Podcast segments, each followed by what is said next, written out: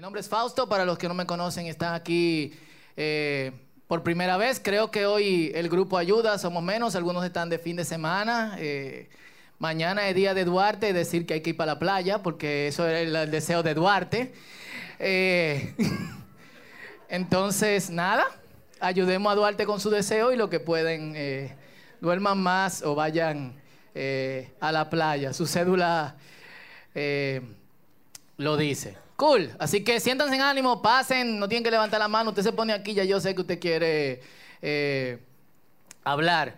Todos hemos necesitado ayuda en algún momento, ¿sí o no? Eh, un examen, un sentimiento difícil de explicar, eh, un día en bromón en el trabajo, un tapón cuando tú tienes que cruzar la ciudad y llegar a un sitio en un momento específico. Allá atrás levantan la mano así.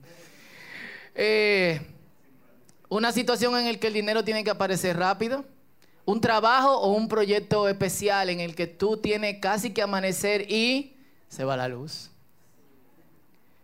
Eh, un día en que necesitamos comida o agua. Y yo recuerdo una vez que estaba yendo camino a la boda de una prima muy querida, es una prima segunda, pero es casi prima, prima hermana. Y como la boda empiezan, nunca empiezan a tiempo, a mí me gusta llegar eh, al ras y a veces dura una hora y nadie ha llegado. Pero bueno, dije, déjame salir en la hora en que, 10 minutos antes de que va a empezar la boda y tomé era de aquel lado, eh, creo que en la sabana larga, cuando agarré el elevado siento que la goma del carro así... Me pongo a un lado, en medio del elevado de la 27 de febrero, en dirección oeste-este y me doy cuenta que tengo una goma pichada. Se dice pinchada, pero los dominicanos decimos pichada. Eh, y todos hablan y se sorprenden de la amabilidad del dominicano, pero todo el mundo pasaba a todo lo que da. Así que yo tuve que agarrar a mi Fabia, tenía un Fabia en ese, en ese tiempo, que todavía lo extraño. Bajé el elevado y justo donde termina el, el elevado. Entonces yo me puse a un lado y empecé a cambiar mi goma. Nadie me ayudó. Nadie. Cuando llegué a la iglesia, todos se habían ido a la recepción. Gracias. Camino a la recepción, se me pichó la otra goma. Eh, y no sé, decimos ayuda, esto es demasiado. O sea, a veces uno habla con uno mismo porque otros no pueden ayudarte. Ayuda, esto es demasiado. O ayuda, me estoy volviendo loco. O no puedo hacer esto. O no puedo dejar de hacer esto. O ayuda, no siento nada. O ayuda, ella o él va a dejarme. O no tengo vida. O odio esta vida. O tengo una vida. Eh, ayuda, alguien muy querido está a punto de morir o tiene problemas eh, económicos. A veces la ayuda es difícil de encontrar porque todos los que están alrededor de nosotros también necesitan ayuda. Mi abuela murió el 28 de febrero de 1992. Y no sé por qué razón, yo tenía 14 años, gracias, no calculen, tengo 25 para los que no saben contar.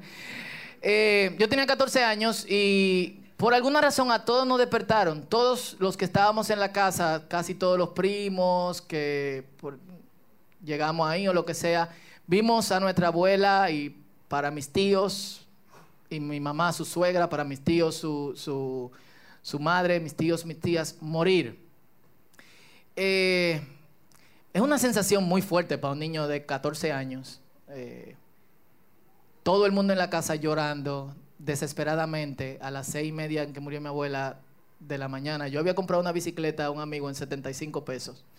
Agarré la bicicleta en la ropa en que me levanté y salí a donde un primo como quinto de mi abuelo, que le decían el chino, en una loma en Herrera, por allá, casi llegando a la prolongación 27 de febrero. Y yo llegué ahí solamente para decir, mi abuela murió.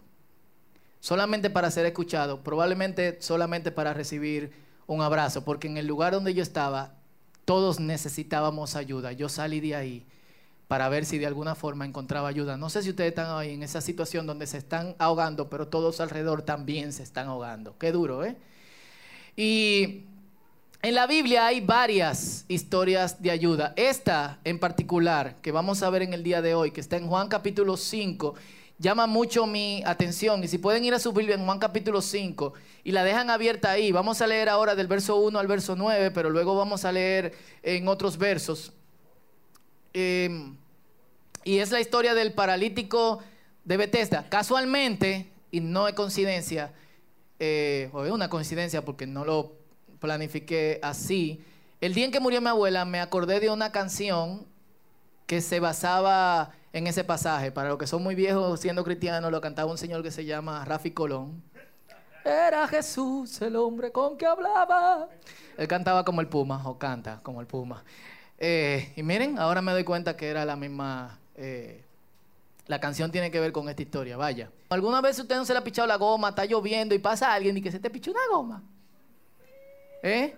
Tú estás cambiándola y no se paran. ¿eh? Se te picha la goma. Te está mojando. Eh, y este tipo dice como que otra vez, ¿por qué me preguntan si nadie me va a eh, ayudar? Jesús conoce que este hombre ha perdido toda esperanza. Lo conoce. Pero está ahí. ¿A dónde se va a ir? Hay momentos en que estamos en esta situación tan desesperanzadora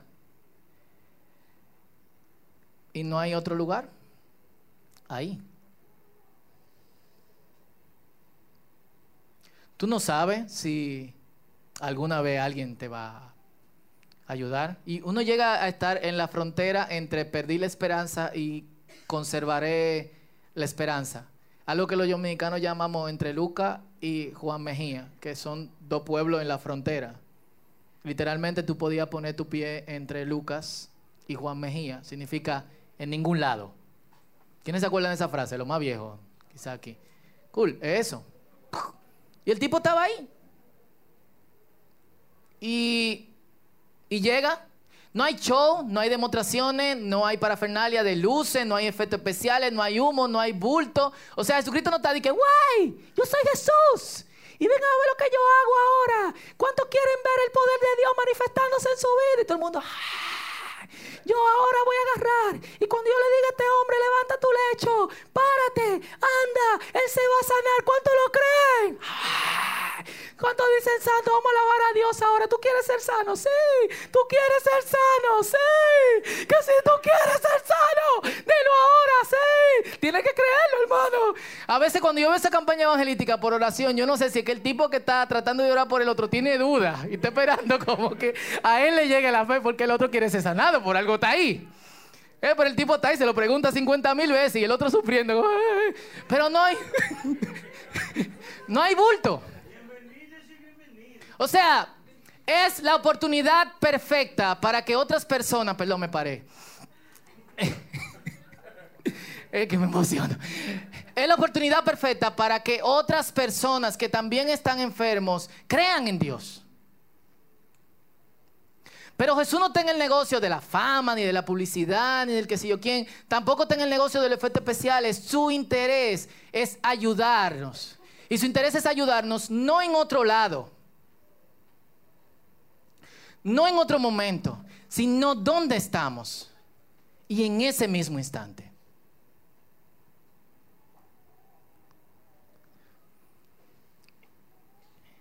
Ocho palabras ponte de pie, toma tu camilla y anda.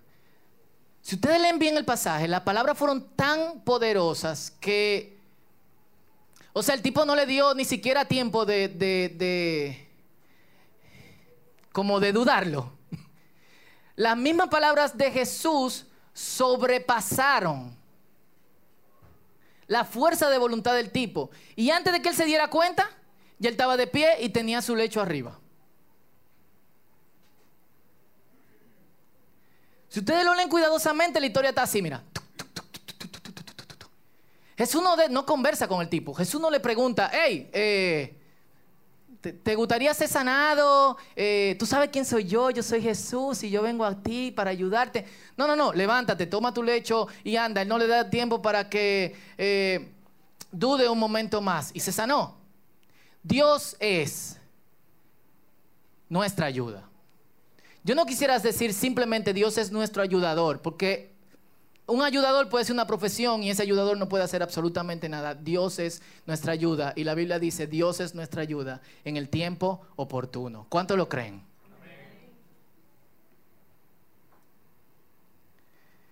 Salmo capítulo 46, dale. Micrófono abierto hoy. Él es Cristian Guterman.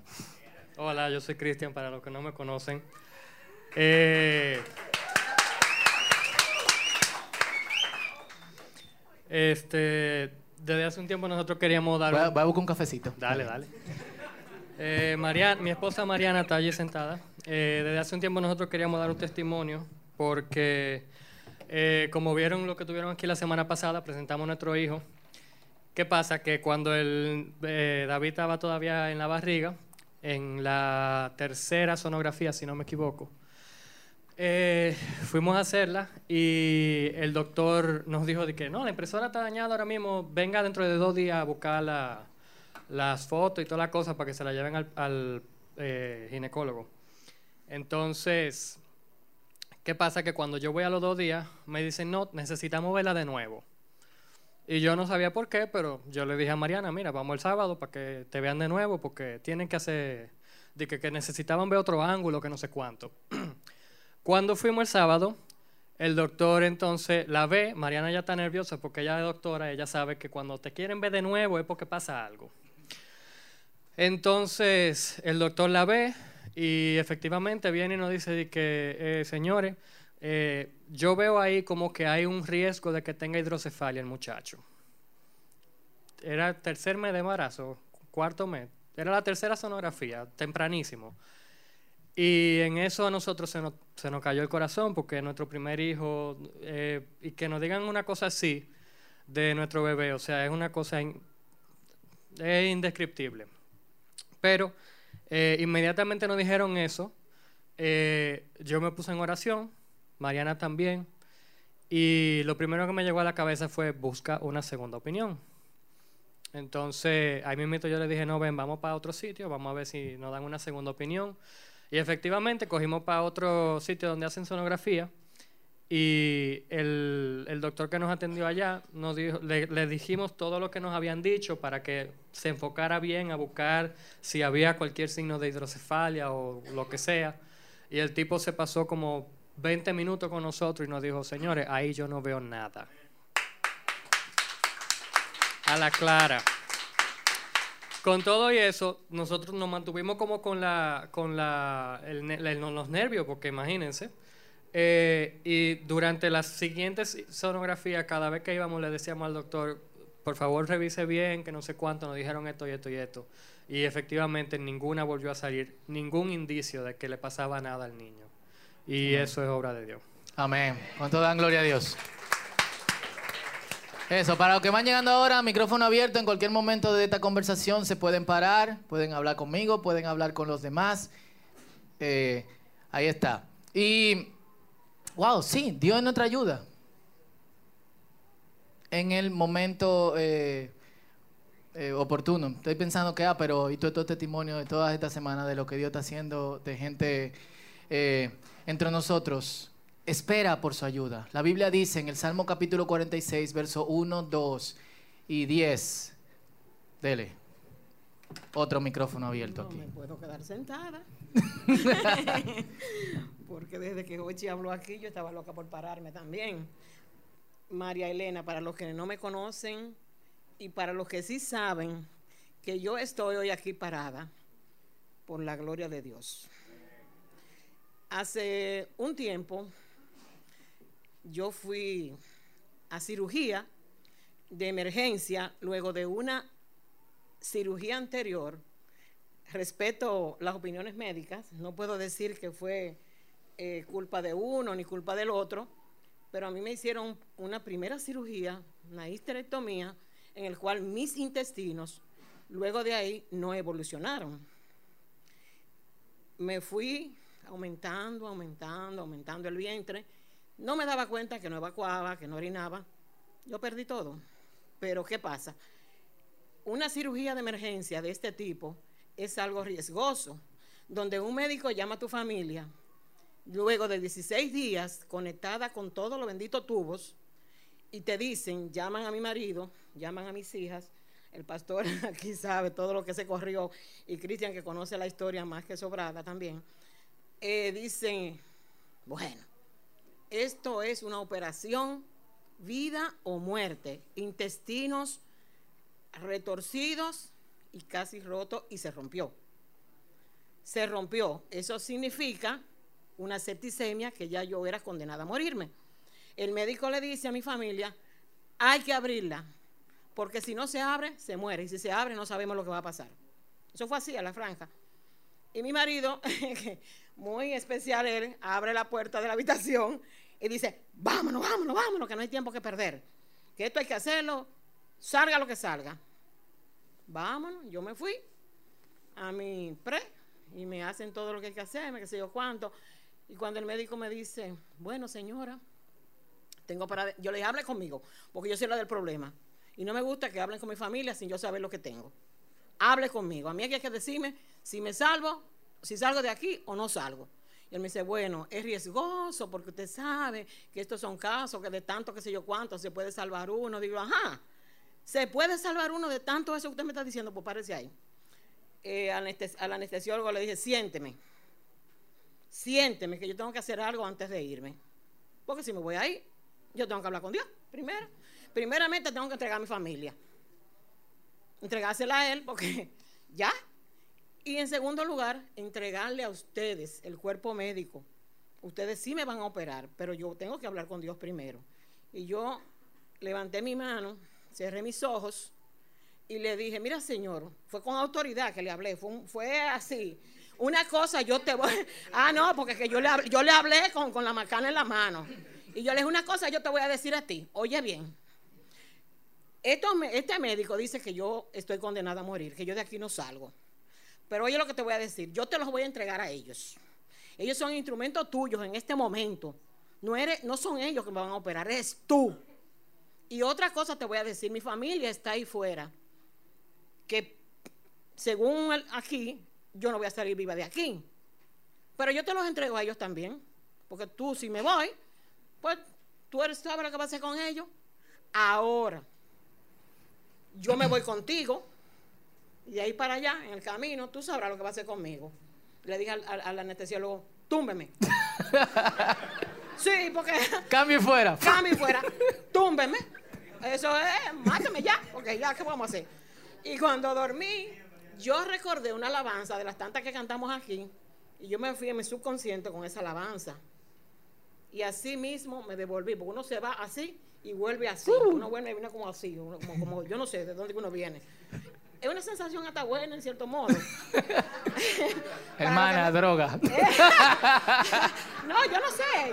El asunto es. Vamos a dejarlo ahí, siga. El asunto es que cuando desperté en cuidados intensivos, eh, despierto con la alabanza, cantándola, balbuceando, y me encuentro con una enfermera cristiana y me sentí que me tocó y me dijo, eh, ¿usted es cristiana? Y yo le dije, oh, oye, Dios, eso fue lo que más me salió. Oye, Dios. Y ahí la mujer se conectó conmigo a cantar también. Y aquí estoy vivita y coleando. Ok, o sea, yo entregué eso. Hay que tener fe. Y las veces que he ido a cirugía, él es quien ha obrado en mí, porque luego de eso, después de tres años, también pierdo un riñón con más de no se sabe cuántos quistes. Yo no tengo uno también. Estoy para. Y ese riñón yo también le dije, si hay que llevárselo, llévatelo también. Y estamos aquí con uno también. Viva. O sea que en mí yo sí puedo decir que ha hecho, no esa, muchísimas, que si me quedo aquí no, me, tiran piedra y me bajan. Porque él sí abre, él sí hace. Amén. Eh, si Dios es nuestra ayuda, lo que tenemos que hacer es esperar la ayuda de Dios. Salmo 46, verso 1, 2, 10 dice, Dios es nuestro amparo y fortaleza, nuestro pronto auxilio en todos los problemas. Por eso no tenemos ningún temor. Aunque la tierra se, estremezca y los montes se hundan en el mar. Yo me acuerdo que cantábamos un corito de eso, aunque se traspasen los montes a la mar y aunque la tierra tiemble, tenemos que cantar. Y el verso 10 dice, quédense quietos y vean que yo soy el Señor. El salmista está diciendo, aunque pase lo peor. ¿Qué es lo que peor que puede pasar? ¿Usted se imagina el pico Duarte volando por los aires, insertándose en el mar Caribe? No, ¿verdad? Entonces está diciendo, lo peor de lo peor que pudiese pasar, tenemos que estar firmes. El Señor nos dice, quédense quietos, porque yo soy el Señor. El que pide ayuda debe esperar su ayuda. Job, a sus amigos que lo estaban mirando, duraron, la condición de Job era tan desesperante que sus amigos se vieron frente a él y duraron siete días sin decir absolutamente nada. A veces cuando se le muere alguien a uno, cuando nos pasa algo, necesitamos amigos así, porque llega gente y te habla y tú sabes que están desconectados de lo que te están diciendo. Y él dice, yo sé que mi redentor vive. Y aunque llegue al polvo, yo lo veré triunfar.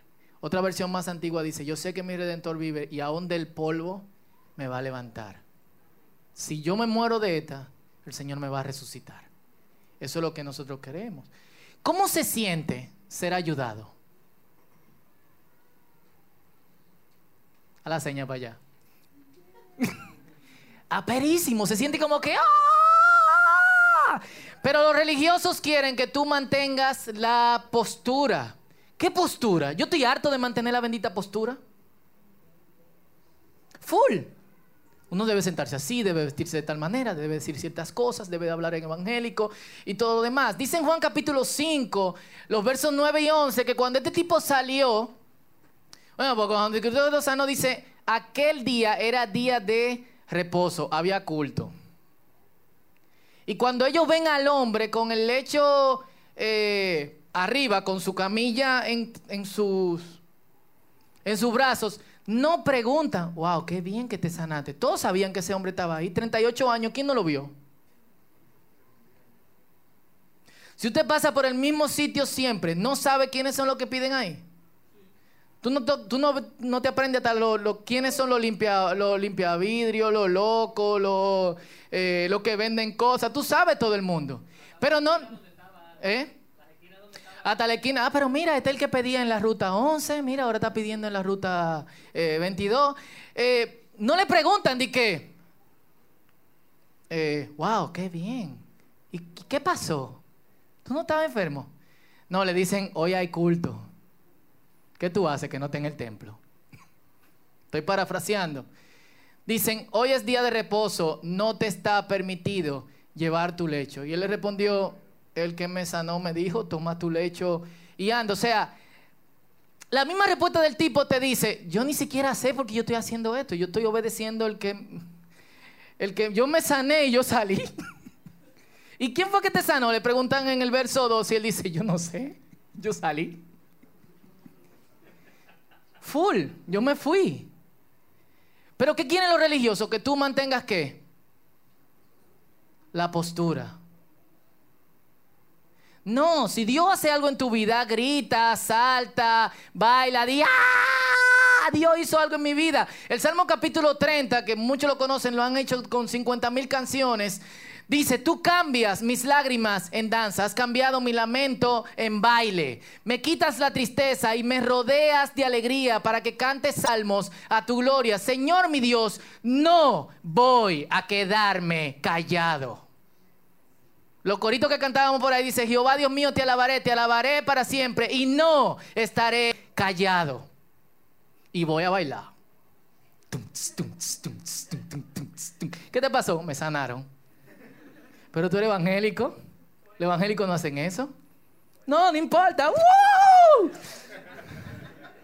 ¿Qué fue? Alguien me dijo, levanta tu lecho, anda.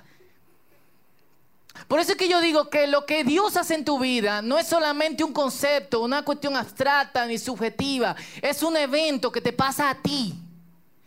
Tú sabes lo que te pasa. Y una vez yo lo dije aquí hace varias semanas, explicarle la fe a alguna gente es como decirle a qué sabe el chocolate a una gente que nunca, nunca ha probado el chocolate.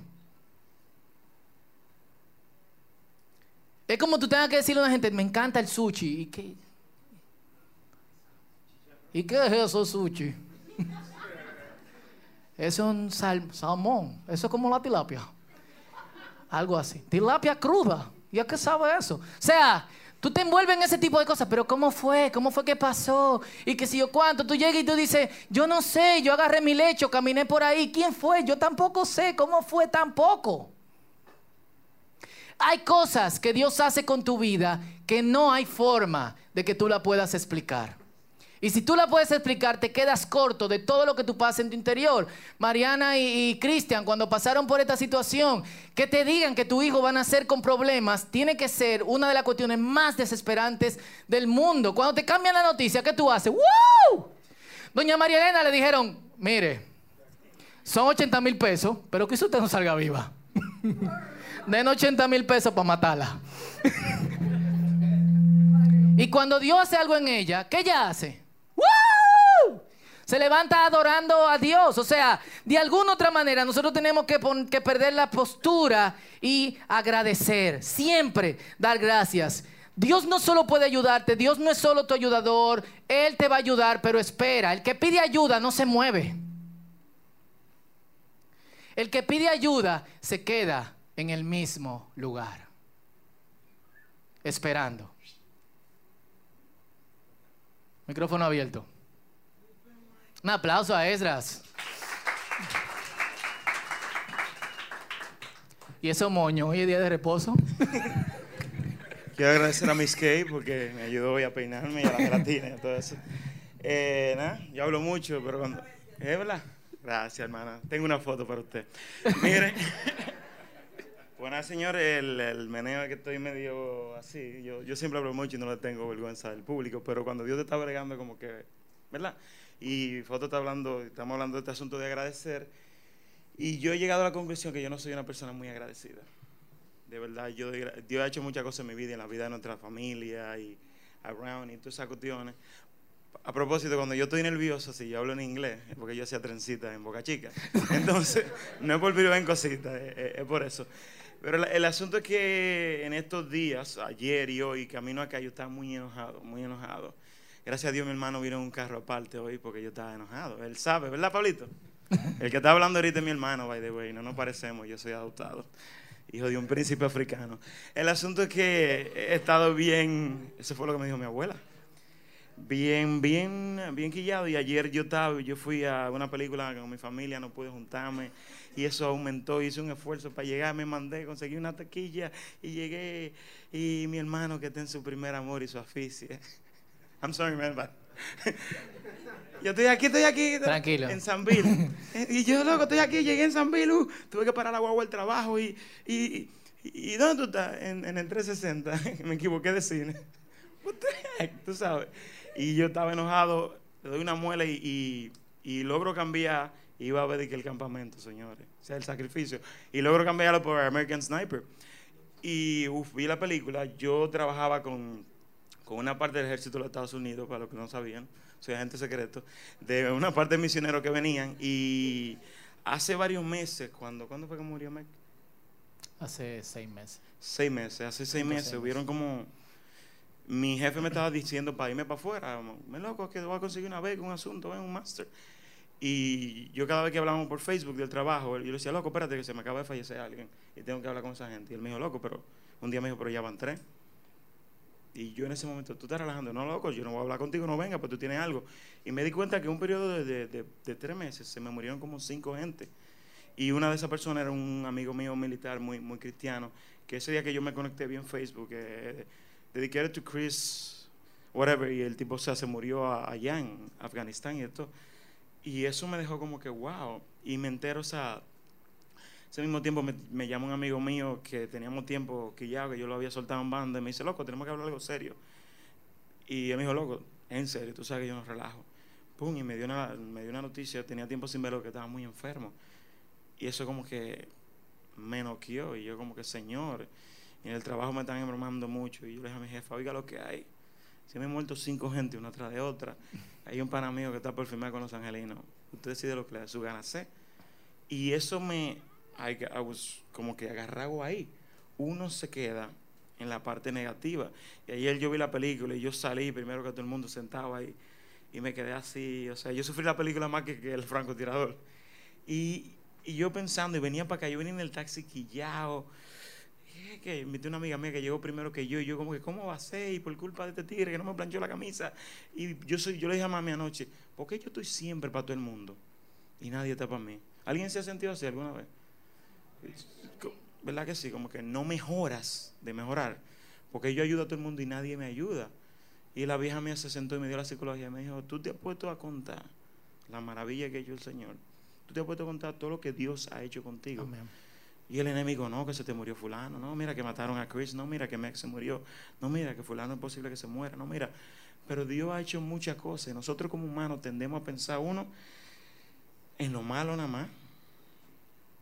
En lo malo nada más. Nos concentramos en lo malo. Y, y dos, en que yo soy muy bueno. Tú sabes que bottom line, bueno de Dios, mano. Y cuando yo llegué aquí así, yo me quejo, voy a llegar y me quedaron mal, pum. Y yo vi a mi amiga que se durmió ayer tarde, que sale a las 1 de la mañana de trabajar y llegó aquí más temprano que yo. Y como que eso me dio un reality check, como que tú sabes que tú no eres bueno nada. Tú hablas de puntualidad y tú le quedaste mal a una gente. Y viendo todo lo que ha hecho Dios, o sea, Hochi y todo, me quedé pensando. Mi mamá en estos días, saben que mi mamá es una señora supuestamente enfermita, pero she's hardcore, ella no le para nada. Y ella en estos días estaba mala. Nada más para darle un testimonio de lo que yo veo que Dios hace y me despertó. Ella estuvo bien, estaba, no, se ve normal, ella sufre como de cinco cosas. A mí siempre se me olvida una. Y yo recuerdo que le compré un calmante en un colmado, eso hace un par de meses. Y el tipo, que amigo de nosotros, le mandó un Pomsta, ella alérgica al Pomsta, y se fue En una. en, en dos. En estos días, en diarrea y vómito. En estos días, entonces, ella estaba enferma y yo también le notaba el vientre bien grande. Y decía, mami, ¿tú estás bien? No, que estoy gorda, que estoy comiendo mucho, hace mucho que no hago ejercicio. Yo decía, pero que eso no, no es normal, el vientre está muy crecido. Y por una reacción alérgica a algo que comió de Navidad, se fue en una. Y tú puedes decir, wow, pero tu mamá vomitando y, y defecando y, y tú bregando con, con pamper y juidera. O sea, dentro de eso yo pensé, Señor, cada vez que mi mamá está intoxicada y enferma, tú eres tan bueno que hasta lo que tú pudieras ver como malo. O sea, ¡pum! Eso la sanó, eso la limpió. Y fuimos, si eso no hubiese pasado, yo estoy seguro que mami, ustedes saben lo que pasa cuando algo no sale. O sea, Dios es tan bueno y tiene tanto detalle con nosotros que nosotros no nos damos cuenta. Nos concentramos en, mira, nos concentramos, el testimonio es que Dios está haciendo cosas. Él no solo te ayuda y te ha ayudado, sino que Él te está ayudando. Amén. El enemigo y el mundo te, te marea para que tú no veas eso. Mi, mi- el pensamiento con lo que le quiero dejar, Dios nos ha ayudado, Dios nos va a ayudar y Dios nos está ayudando. Amén. Gracias. Miren, y ha- hay momentos que en que uno necesita ayuda, que la aplicación, la explicación y el consuelo de los demás, y con esto termino, eh, no funciona. Una, una autora que respeto mucho le estaba explicando a su nieta de 5 o 6 años, le estaba diciendo que una persona de la familia que ellos querían mucho eh, se estaba muriendo. Yo no sabía cómo explicarle y le dijo, eh, nada, quiero decirte que tu tía Annie eh, se la lleva en Los Ángeles. ¿Cómo, ¿Cómo así? Se va, se va al cielo, Los Ángeles se la llevan. Estoy aquí ya con Los Ángeles. o sea, no, no hay explicaciones de que, que se convierte en un ángel o lo que sea. Eh, hay momentos en que tú no sabes cómo pedir ayuda. Y una vez un señor que se llama Thomas Merton, un autor de vida espiritual bien conocido, hizo esta oración y, y me gusta porque es como muchas veces nosotros nos encontramos. Eh, no es solamente pidiendo ayuda, es que uno está, le está pasando algo, pero se siente perdido y no sabe hacia dónde coger, pero también es como si le hubieran dado, no sé si, ustedes se han pegado con un poste o le han dado un batazo o le han dado un golpe tan fuerte que se levanta y no sabe dónde está. A veces no es solamente lo que nos está pasando, sino lo desorientado que nosotros nos sentimos. Y él oró así, mi Señor Dios, no tengo la menor idea a dónde voy. No veo el camino que tengo por delante y no estoy seguro dónde termina. Ni siquiera sé si me conozco, o sea, observen el nivel de eh, desorientación. Y el hecho de que te estoy siguiendo ni, si- ni siquiera significa que lo estoy haciendo. Eso es como, quizás siento que te estoy siguiendo, pero yo no sé. Lo estoy haciendo bien. ¿Cuántos se han sentido así? Como estoy siguiendo a Dios, estoy haciendo todo lo que... Pero lo estoy haciendo bien. Pero creo que el deseo de agradarte en verdad te agrada. Y espero no hacer nada aparte de ese deseo. Por tanto, conferente y siempre, aunque parezca perdido, y ante las sombras del valle oscuro, no temeré, tú nunca me dejas y siempre estás conmigo. En el nombre de Jesús. Amén.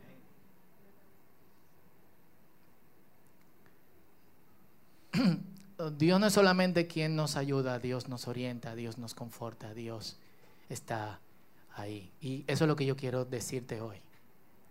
Y eso es lo que hemos visto con la gente que han pasado. Dios, Dios ayuda. ¿A dónde Dios? Dios ni siquiera, y por eso me gustó la historia que leímos en Juan capítulo 5, ni siquiera necesita que tú salgas de donde has estado por 38 años esperando que algo pase. Ustedes se preguntarán, ¿qué pasaba con los otros enfermos? Los otros enfermos tenían una gente que lo tiraran al agua. Este no. ¿Y dónde llegó Jesús? Ahí. No necesito, no, no necesito anunciarlo, no necesito hacer bulla. Él llegó ahí donde estaba el tipo. Y se fue.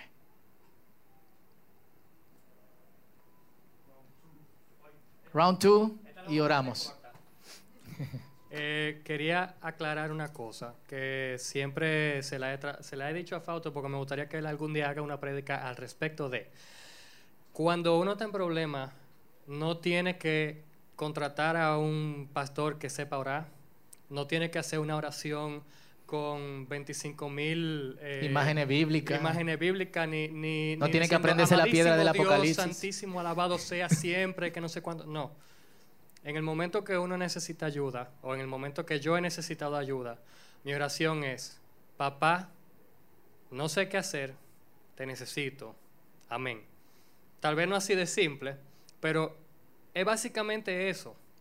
Eh, la oración no tiene por qué ser eh, la oración súper compleja, de, llena de muchísima parafernalia. La oración es hablar honestamente con Dios, decirle lo que nos está pasando y pedirle que nos ayude. Gracias. Y la oración simplemente puede ser ayuda. Tú no tienes que aprenderte toda la, toda la piedra del Apocalipsis. Gracias.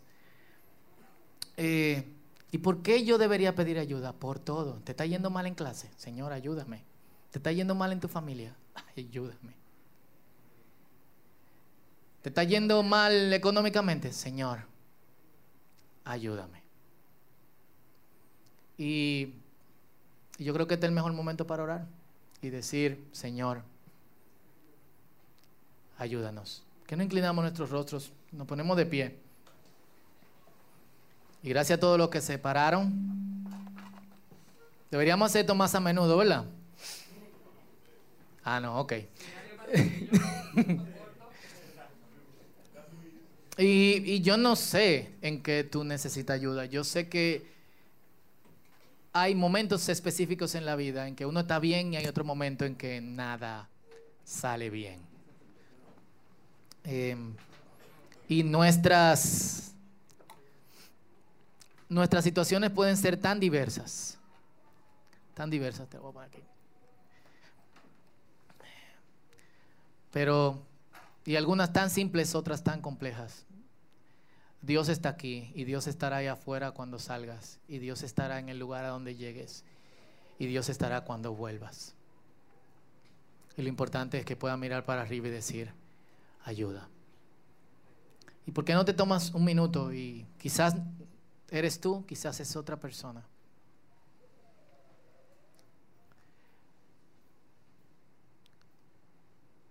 Y dile al Señor, ayúdame. Quizás es tu familia, dile al Señor, ayúdanos. Quizás es otra persona, ayúdalo, ayúdala. Quizás es un grupo de personas, ayúdalos. Este es tu tiempo con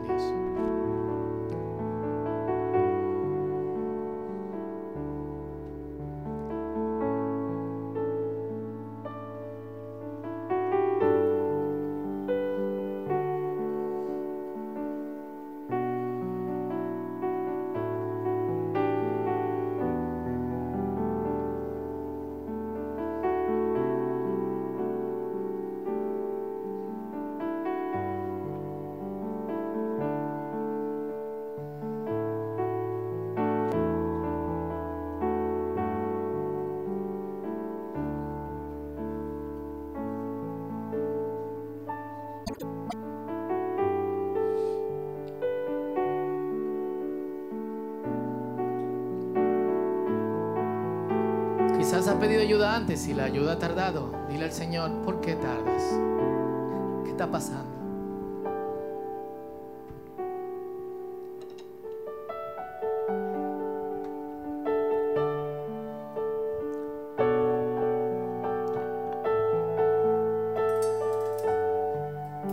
Oh Señor, gracias porque estás aquí.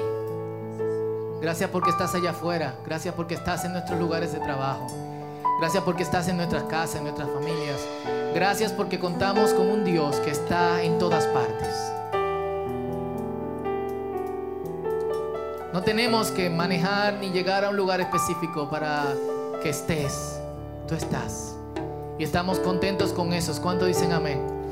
Y pedimos en el nombre de Jesús que nos ayudes. Y no solamente eso, ayúdanos a entender hasta qué nivel tú nos ayudas, que no es a otras personas, que no es la situación con solamente gente específica, que María Elena o Cristian o Estras u otros no tienen algo más especial que los demás. Tú nos amas a cada uno como si fuésemos el único objeto de tu amor, como si no existiese nada más. Y tú tienes esa capacidad dentro de tu amor infinito y tu inteligencia infinita. Tu palabra dice que nadie puede llegar a la profundidad de tu conocimiento. Tu palabra también dice que tú nos das fuerzas. Míranos aquí, Señor, presentando cada una de nuestras situaciones específicas. Te he pedido, Señor, que tú seas bueno con nosotros y nos ayudes. Te lo pedimos esto en el nombre de Jesús y todos decimos, y todos decimos, Dios te bendiga.